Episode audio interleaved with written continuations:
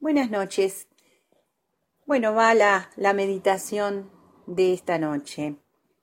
Yo pensaba que una de las comparaciones que para mí por lo menos más clarifica el tipo de relación que Dios tiene con nosotros es cuando la Biblia compara esa relación con la de nosotros como padres, ¿no? La relación que nosotros tenemos con nuestros hijos.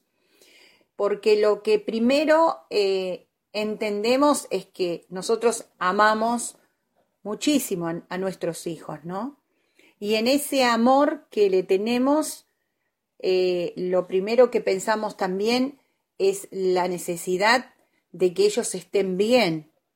¿Bien de qué? Y bien de todo. Bien de salud, que tengan las necesidades básicas y más, si podemos, eh, suplidas que puedan alcanzar metas, sueños.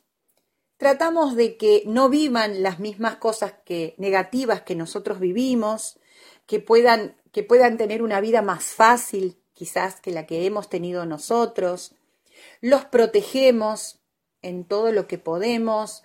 Eh, bueno, tratamos de demostrarles y que sepan que los amamos eh, a través de, manifestaciones físicas como el abrazo, como el beso, de palabras diciéndoles eh, lo que sentimos este, a través de mensajes, de audios, de llamadas personalmente, o sea, hacemos todo lo posible para que nuestros hijos sepan que los amamos y en ese amor eh, que son importantes para nosotros y que nosotros vamos a estar para todo lo que ellos nos necesiten y, sabemos de, qué se trata esto, ¿no? Y, creo que todos los padres hemos agotado recursos, hemos dado lo que tenemos y a veces lo que no tenemos, hemos ido aún mucho más de lo que a veces nuestras posibilidades eh, nos dan para que ellos puedan tener todas estas cosas que, que he mencionado, ¿no? Pero la Biblia cuando hace esa comparación nos llama a nosotros padres imperfectos. Y, bueno, algunos decimos, y sí, yo soy imperfecto, sí, por esto, por, por lo otro, pero a veces pensamos en otros padres y decimos, pero bueno, obvio que debe tener algún error, pero este padre no me parece imperfecto porque es presente, porque se preocupa por su hijo, porque se nota una relación sana, amorosa, su hijo confía, lo ama, o sea, a veces hacemos ese análisis y decimos, bueno, no sé si ese padre es tan imperfecto como dice la Biblia, ¿no? Pero la palabra imperfecto en ese pasaje donde hace la comparación se refiere a padres limitados. ¿Por qué padres limitados? Porque por más que amamos a nuestros hijos y, y queremos hacer todo lo que hemos dicho, nosotros, por ejemplo, no podemos estar con nuestros hijos eh, en todos los lugares donde ellos están, aun cuando vivimos en la misma casa. Yo no puedo estar con mi hijo, ahora mi hijo está trabajando en el fondo de mi casa eh, y yo no estoy ahí con él, por más que lo amo y por más que quiero que él esté súper bien. No puedo estar con él en todos los lugares. Mis hijos, mis, mis hijas viven en sus casas, eh, y yo no estoy con ellas por más que las amo. O sea, tengo una limitación, una limitación lógica. No soy omnipresente, no estoy en todos los lugares. Otra, otra cosa que nosotros como padres, entre comillas, no imperfectos, o vamos a cambiar la palabra, limitados, eh, por más que nosotros los amamos y nosotros los hemos criado, y como decimos a veces, ¿no? Hemos criado a todos nuestros hijos eh, más o menos iguales, digo más o menos porque, bueno, en cada estadio de nuestra vida uno tiene recursos diferentes, pero en cuanto al amor, al cuidado, a la enseñanza de valores, hemos hecho con todos iguales. Sin embargo, por más que le, los hemos criado y les hemos dado pautas de vida, nosotros no sabemos lo que hay en su corazón. Nosotros no podemos conocer lo que ellos realmente piensan. A veces creemos que sí. A veces no juzgamos a nuestros hijos y decimos este es así o asá. A veces los, juzgamos mal A veces creemos que nuestros hijos son de una manera porque se comportan o reaccionan eh, de cierta forma, pero en realidad no sabemos realmente qué es lo que hay en el corazón y en la mente de ellos. O lo contrario, a veces exaltamos ¿no? las cosas que hacen nuestros hijos y decimos son maravillosos y son... Y por ahí no sabemos tampoco realmente qué, cuáles son sus intenciones o qué es lo que les pasa o qué están en sus mentes. ¿Por qué? Porque somos limitados, somos padres limitados. Y eso es otra cosa que nosotros no podemos hacer por más que los amemos, saber lo que hay en su corazón.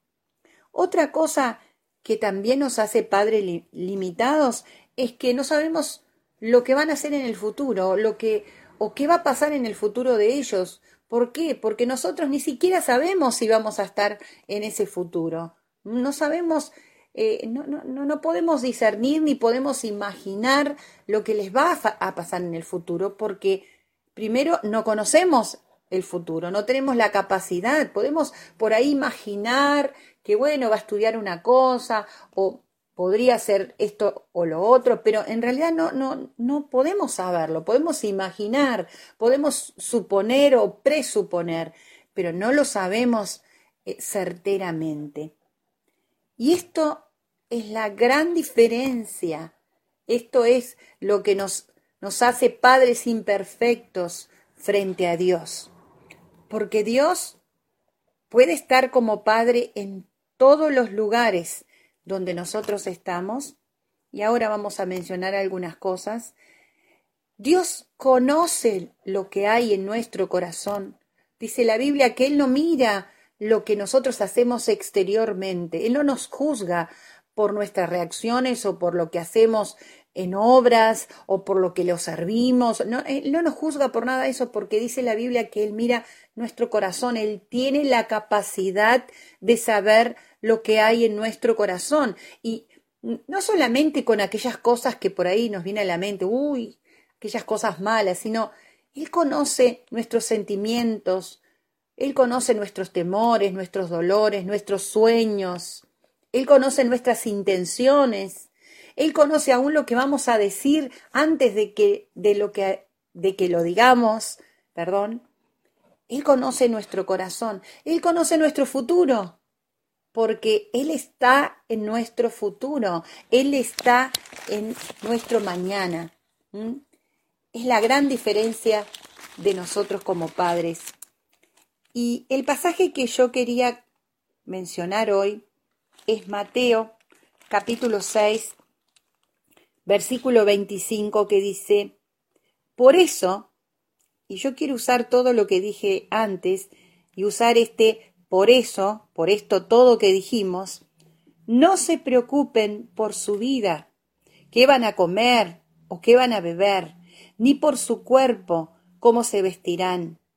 ¿No tiene la vida de ustedes más valor que la comida y el cuerpo más que la ropa? Fíjense en las aves del cielo, no siembra, ni cosechan, ni almacenan en graneros. Sin embargo, el Padre Celestial las alimentan. ¿No valen ustedes mucho más que ellas? ¿Quién de ustedes, por mucho que se preocupe, puede añadir una sola hora al curso de su vida? Yo agregaría un solo minuto, ¿no? ¿Y por qué se preocupan por la ropa? Observen cómo crecen los lirios del campo, no trabajan ni hilan. Sin embargo, les digo que ni siquiera Salomón, con todo su esplendor, se vestía como uno de ellos.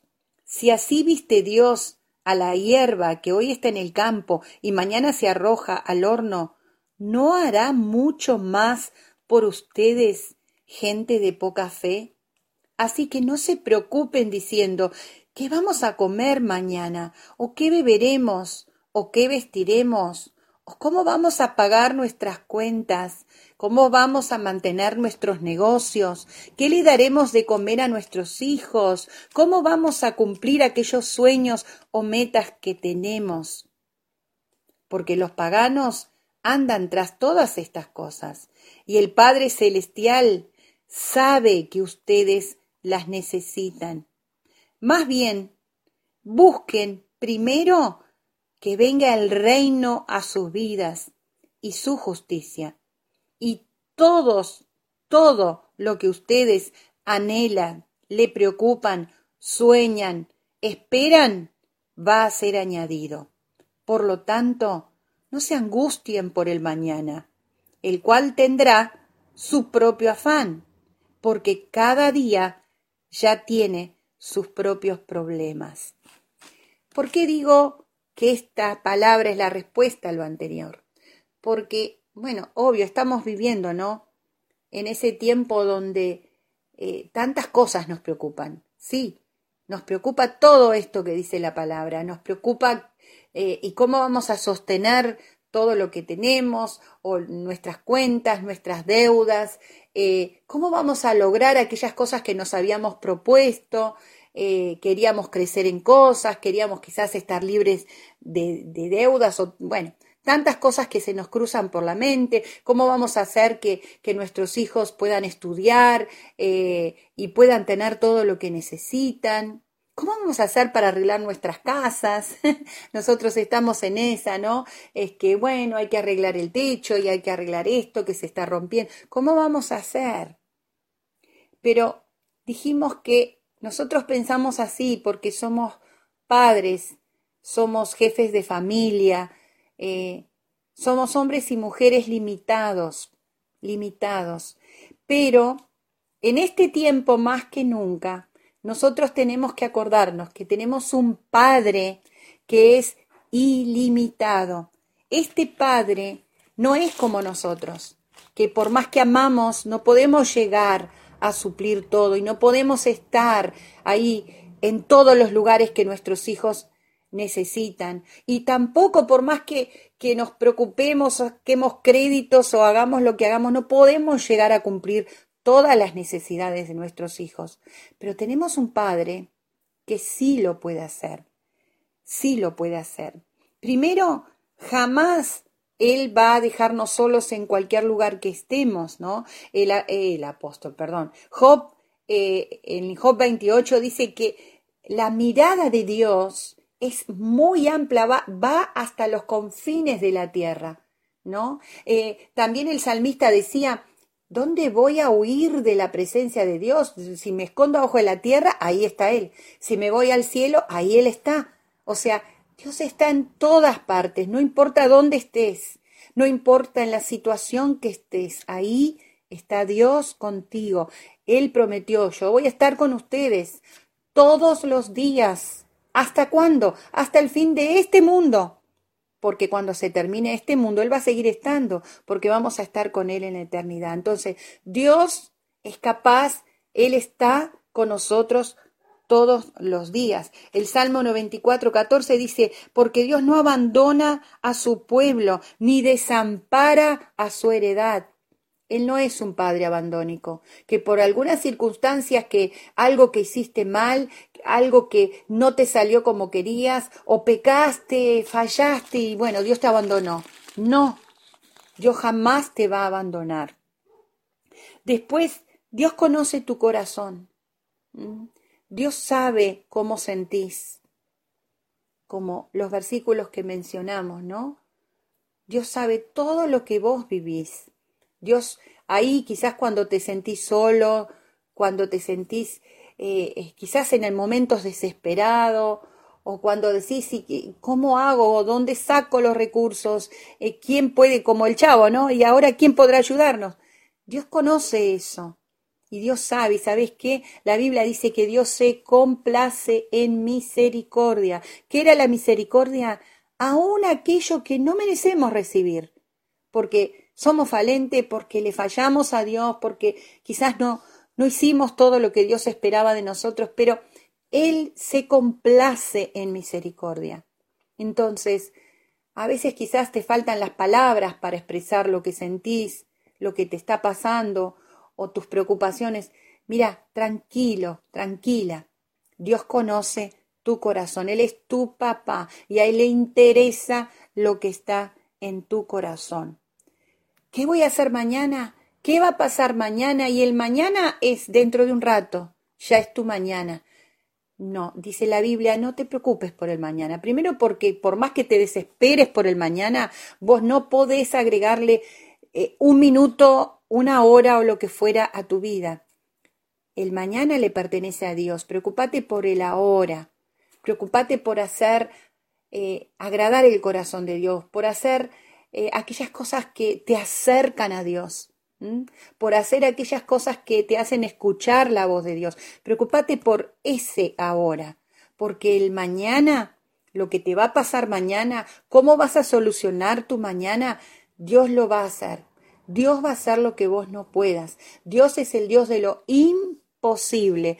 Lo posible para vos es hacer el ahora que te acerca a Dios el ahora que te fortalece en Dios, el ahora que avanza y crece tu fe, porque es la fe que te va a dar certeza en lo que va a pasar mañana, es la fe que te va a dar la certeza de lo que vos todavía no ves, del resultado de toda esta situación que no nadie lo sabe o los que lo saben lo están torciendo, lo que, los que lo saben están distorsionando las cosas pensando que van a poder dar el fin o la solución de todo lo que estamos viviendo. Yo te voy a decir algo por si lo olvidaste.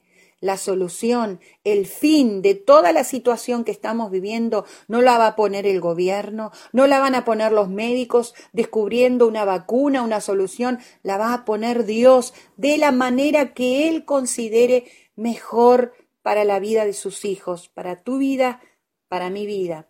Pero después de este tiempo también tenemos que ver a Dios de esta manera. Dios es el Padre perfecto. Dios no se le escapó ningún detalle. Dios tiene un poder ilimitado, una misericordia que con la cual Él se complace y un recurso para tu mañana que no va a fallar. ¿De qué me tengo que preocupar? Como dice el pasaje que leímos en Mateo, de que su reino venga a mi vida. ¿Te acordás de la prédica del reino? ¿Qué es el reino? ¿Cómo se establece el reino en mi vida? El reino es que sus leyes sean las que, que gobiernen mi vida, que sus costumbres sean las que yo adopte, que sus valores sean los que yo también eh, acepte y promueve, promueva en mi vida.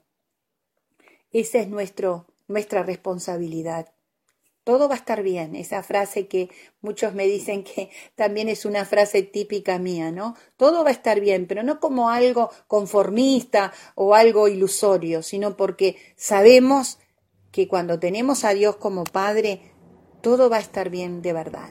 Dios te bendiga, medita en estas cosas y seguí firme porque todo esto va a pasar. El tema es cómo vamos a pasarlo y qué resultado nos va a dejar.